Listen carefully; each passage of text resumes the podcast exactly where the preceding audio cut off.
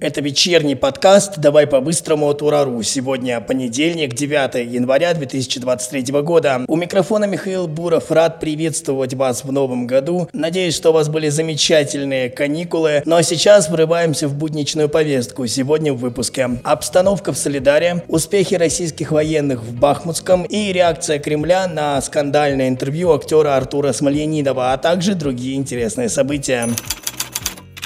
Начнем выпуск с успехов наших военных. Сегодня утром стало известно, что российские войска освободили населенный пункт Бахмутская, который находится под Солидаром. Об этом сообщил штаб теробороны ДНР в официальном телеграм-канале. В Солидаре сейчас идут бои за здание городской администрации. Евгений Пригожин сообщил, что подразделения ЧВК «Вагнер» в настоящее время ведут бои в самом центре города. Однако в это время Зеленский обманывает своих военных о ситуации в городе обещая провести ротацию личного состава и направить подкрепление в эту точку. Об этом рассказал официальный представитель народной милиции ЛНР Иван Филиппоненко. По его словам, это уже их распространенная практика до последнего убеждать свои войска, что они не в окружении, но в конечном итоге выясняется, что эти войска либо попадают в окружение, либо сдаются, либо бывают полностью разгромлены. И речь идет не о конспирации, а о намеренном введении в заблуждение. Некоторые источники Источники также сообщают о массовом бегстве украинских военных.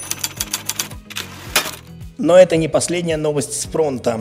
Спецслужбы ЛНР нашли лагерь, где ВСУ готовили детей к диверсиям против России. Обучение проходило в лагере «Лесная сказка» в населенном пункте Прудовка. Как заявляет представитель спецслужбы, там обнаружили остатки иностранного вооружения. В лагере обучали в том числе и несовершеннолетних. Согласно программе Минобразования Украины, дети должны уметь пользоваться вооружением образца НАТО.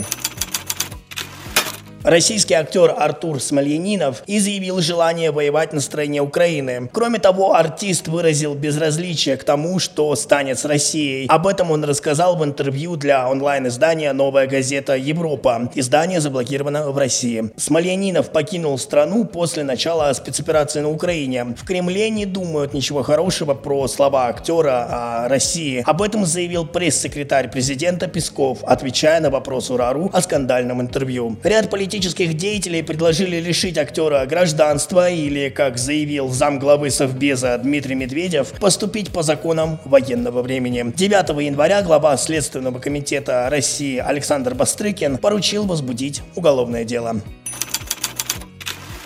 Некоторые источники начали распространять ложные сообщения о том, что в России якобы надвигается вторая волна мобилизации. Однако Песков призвал не придавать такое значение телеграм-каналам и доверять только заявлениям официальной власти. Заявили о ненужности второй волны мобилизации и некоторые эксперты. В частности, политолог Сергей Марков опубликовал такое сообщение в своем телеграм-канале. Цитирую. «Зимой никакой мобилизации не будет. Нет никакого смысла проводить новую мобилизацию операцию, так как на фронте нужна не толпа с автоматами Калашникова, а современная армия, вооруженная современным оружием. Конец цитаты. Свое мнение он выразил, ссылаясь на слова президента России Владимира Путина, что на фронте находится лишь половина из всех мобилизованных осенью 2022 года, а остальные 150 тысяч военнослужащих проходят подготовку на военных полигонах.